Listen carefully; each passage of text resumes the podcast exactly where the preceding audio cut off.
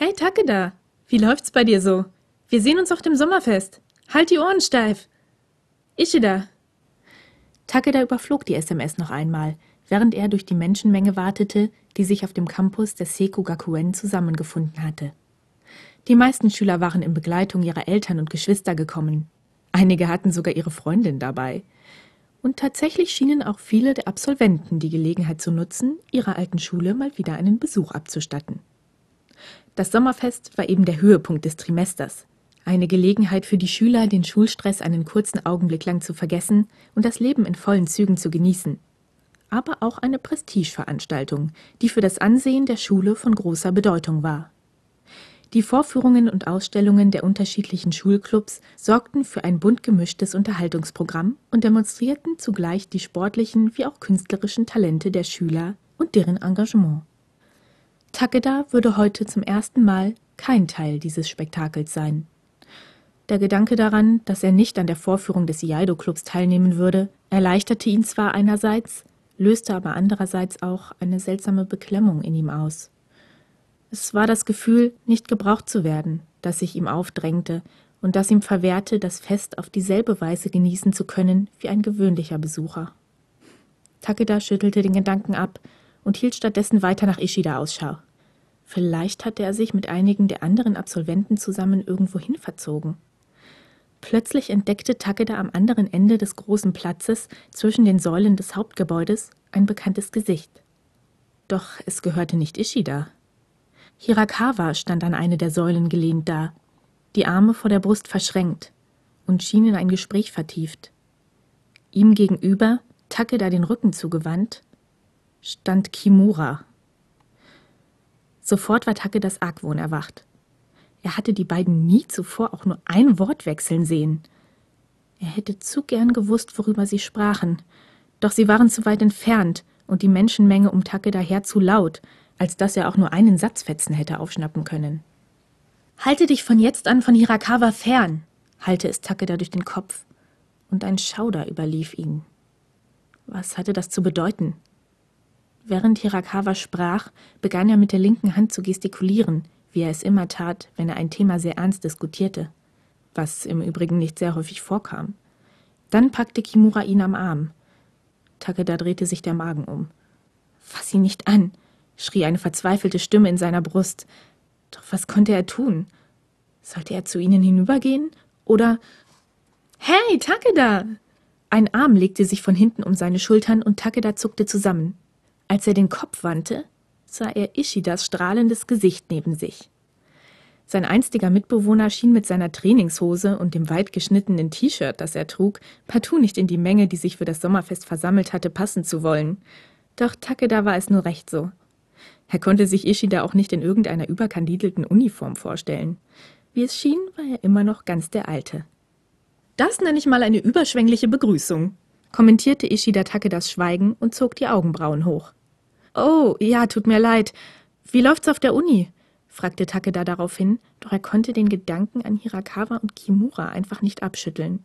Ishida verzog das Gesicht. Die verlangen ganz schön viel. Vor allem in der Theorie, weißt du? Naja, aber ich krieg das schon hin. Und, wie läuft's bei dir? Du siehst schon wieder so aus, als wäre die Welt untergegangen. Takeda überlegte einen Augenblick lang, wie viel er Ishida sagen sollte. Sollte er ihm von der Sache mit Hirakawa und Kimura erzählen? Oder von Kuroi und den Gerüchten, die über Hirakawa und ihn im Umlauf waren? Doch ehe Takeda sich entschieden hatte, winkte Ishida bereits ab. Schon gut, so genau will ich's auch gar nicht wissen. Er grinste breit, und Takeda konnte ein leichtes Seufzen nicht unterdrücken. Er wandte den Kopf wieder den Säulen vor dem Hauptgebäude zu, doch von Hirakawa und Kimura war nichts mehr zu sehen. Verdammt, wo waren sie hingegangen? Suchst du jemanden? wollte Ishida daraufhin wissen, doch Takeda schüttelte heftig den Kopf. Ich glaube, ich habe Lust auf Tintenfischbällchen. Nichts leichter als das, flötete Ishida fröhlich, und ehe Takeda sich versah, wurde er schon in Richtung der Stände davongeschoben. Wo ist denn hier das Ende der Schlange? fragte sich Takeda laut, während er möglichst unauffällig weiterhin Ausschau nach Hirakawa und Kimura hielt. Da stehen wir ja bis Neujahr. Hat da jemand schlechte Laune? feixte Ishida, als plötzlich jemand Takedas Namen rief. Irritiert wandte er den Kopf und suchte zwischen all den Menschen nach einem bekannten Gesicht, bis er Hinata entdeckte, der ein ganzes Stück weiter vorne in der Schlange stand. Ist das ein Freund von dir? wollte Ishida daraufhin wissen und Takeda nickte. Na dann stellen wir uns doch einfach dazu. Warte, Ishida, das können wir doch nicht machen, versuchte Takeda ihn noch aufzuhalten, doch ehe er sich versah, hatte Ishida ihn bereits zu Hinata hinübermanövriert. Hey, ich bin Yuki Ishida, Takedas alter Mitbewohner, stellte sich Ishida vor und Hinata lächelte leicht. Schön, dich kennenzulernen. Ich bin Keiji Hinata. Ich bin erst seit diesem Jahr in der Oberstufe. Wahrscheinlich sind wir uns deswegen noch nie begegnet. Was machst du eigentlich hier, Takeda? Bist du bei keiner Vorführung dabei? Nein, ich bin noch zu neu im Iaido-Club, gab Takeda abweisend zurück. Und deine Klasse? Betreib den Tokiyaki-Stand hier. Das war Hirakawas Idee.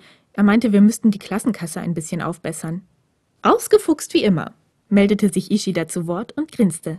Lass Hirakawa deine Finanzen verwalten und du hast nie wieder Geldsorgen. Wenn Takeda an die Auswirkungen ihres gemeinsamen Aquariumbesuchs auf Hirakawas Privatvermögen dachte, konnte er dem zwar nicht ganz zustimmen, doch er verkniff sich die Bemerkung. Stattdessen fragte er an Hinata gewandt: Und du? Müsstest du nicht beim Kendo-Club sein? Nun, wo Takeda daran dachte, wurde ihm auch klar, wohin Hirakawa vorhin verschwunden sein musste. Ja, schon, aber die Vorführung fängt erst in einer Stunde an. Ich wollte mir vorher noch die Aufführung des Do-Clubs ansehen. Kommt ihr mit? Ich passe. Da gibt es noch ein paar andere Leute, denen ich gerne mal wieder auf die Schulter klopfen möchte. Und du bist hier ja in guten Händen, Takeda, gab Ishida zurück. Dreimal Tintenfischbällchen bitte. Du musst die nicht für uns alle ausgeben, fuhr Takeda dazwischen, doch Ishida winkte ab. Hier, nimm und halt die Klappe.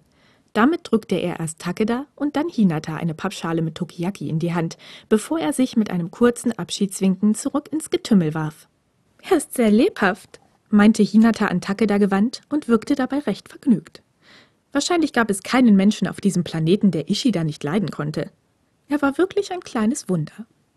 Das No-Spiel fängt in zehn Minuten an, ergänzte Hinata mit Blick auf die Uhr, und die beiden beeilten sich, zu den Trainingshallen zu gelangen, vor denen eine Nebenbühne für die Aufführungen der kleineren Clubs aufgebaut worden war. Nichtsdestotrotz hatte sich auch hier bereits eine große Menschentraube gebildet, durch die sich Takeda und Hinata nun hindurchschlängelten, um einen Platz mit gutem Blick auf die Bühne zu ergattern. Takeda hatte gerade das letzte Tintenfischbällchen verspeist, als die Aufführung auch schon begann. Im hinteren Teil der Bühne hatten sich mehrere Schüler in schlichter dunkler Kleidung versammelt, von denen zwei nun zu trommeln begannen und ein weiterer kurz darauf mit einer Bambusflöte einstimmte. Es folgte ein kurzer Chorgesang, bevor ein Mädchen in einem wunderschönen Seidenkimono von der Seite her die Bühne betrat. Ihr Gesicht war von einer weißen Maske in Form eines Katzenkopfes verdeckt, und ihre Bewegungen waren so weich und fließend, dass es Takeda beinahe so schien, als würde sie über den polierten Holzboden der Bühne dahinschweben. Sie drehte sich langsam um die eigene Achse und hielt inne, den Blick ins Publikum gerichtet. Takeda hatte das merkwürdige Gefühl, dass sie ihm direkt in die Augen sah. Und als sie nun zu tanzen begann, hatte sie ihn sofort in ihren Bann gezogen. Ihre Bewegungen waren kraftvoll und zugleich so weich und rund, wie es nur eine Frau vermochte. Die Zeit schien plötzlich keine Bedeutung mehr zu haben. Es war überwältigend. Takeda vergaß darüber sogar einen Augenblick lang seine Sorgen, bis die Musik schließlich verstummte und im Publikum ein tobender Beifallssturm losbrach. Das Mädchen verbeugte sich noch einmal. Dann verschwand sie von der Bühne und durch die Tür in deren Rücken in das Trainingsgebäude dahinter. Das war unglaublich, meinte Takeda in Hinata gewandt, und dieser strahlte ihn an. Offensichtlich hatte er großen Wert auf Takedas Urteil gelegt. Er musste ein richtiger No-Fan sein. Komm mit, sagte er daraufhin und führte Takeda durch die sich langsam auflösende Menschenmenge hindurch auf die Tür zur Trainingshalle zu. Was wollen wir denn hier? wollte Takeda irritiert wissen, als sie den Flur betraten, der die einzelnen Umkleidekabinen und Trainingshallen miteinander verband. Das wirst du gleich sehen, gab Hinata zurück und delegierte Takeda noch ein Stück weiter in das Gebäude hinein. Überall wuselten Schüler durcheinander, die an einer der Aufführungen, die auf der Nebenbühne stattfanden, beteiligt sein mussten. Einige Mitglieder des No-Clubs standen unweit von Takeda und Hinata entfernt und schwatzten munter miteinander. Auch das Mädchen, das den Hauptteil getanzt hatte, war bei ihnen. Sie hatte die Maske, die sie während der Vorführung getragen hatte, abgelegt. In diesem Augenblick wandte sie den Kopf und sah zu Takeda und Hinata hinüber. Ein strahlendes Lächeln auf dem Gesicht. Takeda erstarrte. Das konnte einfach nicht wahr sein. Kimura! Das da draußen auf der Bühne, bist es etwa du gewesen? Kimuras Miene verfinsterte sich, als sein Blick auf Takeda fiel. Was hast du denn gedacht? Mein Vater ist schließlich Kyusuke Kimura. Dann ist er ein No-Meister? Richtig geraten. Um deinen Bildungsstand ist es wirklich noch schlechter bestellt, als ich dachte, gab Kimura in überheblichem Tonfall zurück. Jetzt hör aber auf. Woher sollte ich das denn bitte wissen? fuhr Takeda ihn an. Vielleicht wegen der ganzen Kimonos und Masken, die in meinem Schrank hängen. Oder was hast du gedacht, was ich damit will? Unwillkürlich fühlte sich Takeda an den Tag zurückversetzt, als er Kimura zum ersten Mal begegnet war. Damals hatte er einen riesigen Rollkoffer bei sich gehabt und Takedas Schrank okkupiert, um seinen ganzen Kram überhaupt irgendwo unterbringen zu können. Aber woher hätte Takeda wissen sollen, dass es sich dabei um eine No-Ausstattung gehandelt hatte? Im Gegensatz zu Kimura durchwühlte er schließlich keine fremden Schränke. Doch ehe Takeda sich entscheiden konnte, welchen seiner vielen Gedanken er aussprechen sollte, fuhr Kimura bereits fort. In der Edo-Zeit war das No-Spiel den Samurai vorbehalten.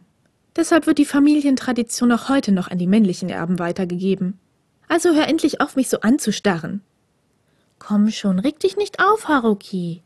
Du hast toll gespielt, sagte Hinata mit sanfter Stimme, und seine Fingerspitzen streiften flüchtig Kimuras Hand, während er ihn warm anlächelte. Mit einem Mal schien Kimura besänftigt. Wirklich?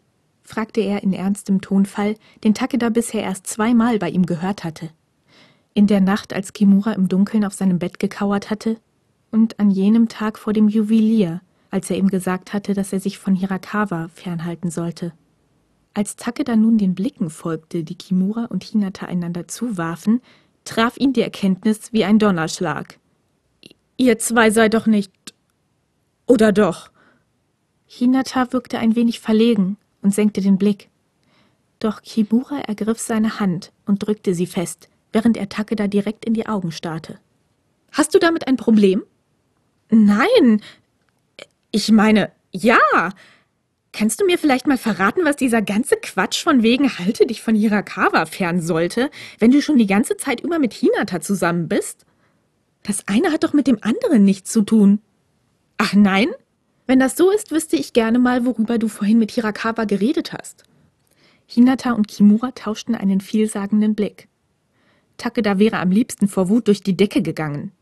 Was zur Hölle wussten die beiden, was er nicht wusste? Schließlich erhob Kimura erneut die Stimme. Ich war die ganze Zeit über hier. Wir spielen unser Stück zu jeder vollen Stunde. Ich hätte überhaupt keine Zeit gehabt, irgendwo anders hinzugehen. Wahrscheinlich hast du Harukis Schwester gesehen, fügte Hinata vorsichtig hinzu. Takeda verstand die Welt nicht mehr. Seine Schwester? Hm, ja, Yukiko. Sie ist mit Hirakawa verlobt. Wusstest du das nicht?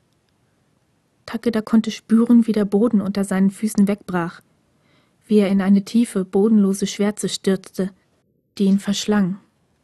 Die Welt, die er bisher gekannt hatte, existierte nicht mehr. Mit einem Mal war alles aus. Seine Knie drohten nachzugeben, doch er zwang sich weiterhin aufrecht zu stehen. Dann wandte er sich ab.